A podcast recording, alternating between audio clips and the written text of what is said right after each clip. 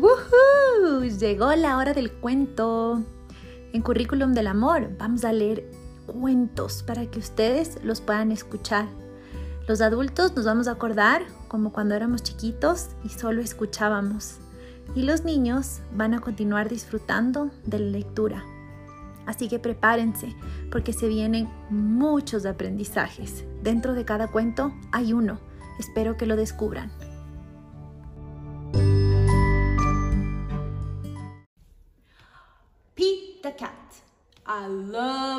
White shoes. And this book is by Eric Litwin. He's the author. And the illustrator, James Dean. Please sing with me, okay? While you're home, sing with me, okay? I don't want to sing by myself. Pete the cat, I love my white shoes. Pete the cat was walking down the street in his brand new white shoes. Pete loved his white shoes so much, he sang this song. One, two, three. I love my white shoes. I love my white shoes. I love my white shoes. I love my white shoes. Zip. Oh no! Pete stepped in a large pile of. Yes, strawberries. What color did it turn? His shoes? I heard you. Yes, red. Did Pete cry? Goodness, no. He kept walking along and singing his song. He said, everything is cool. One, two, three. I love my red shoes. I love my red shoes. I love my red shoes. I love my red shoes. Zip. Oh no! Pete stepped in a large pile of. Yes, blueberries. What color did it turn? His shoes? Blue. Did Pete cry?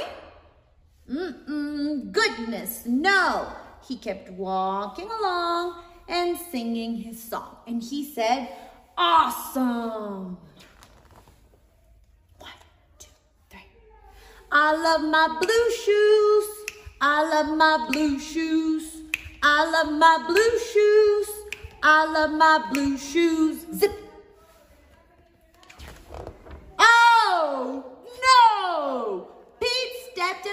Large puddle of mud. What color did it turn? His shoes? Black. No, brown. Did Pete cry? Goodness, no. He kept walking along and singing his song. And he said, groovy. One, two, three. I love my brown shoes. I love my brown shoes. I love my brown shoes. I love my brown shoes. Zip. Ooh, coffee. I like coffee. Oh no! Pete stepped in a bucket of water. And all the brown and all the blue and all the red were washed away. What color were his shoes again?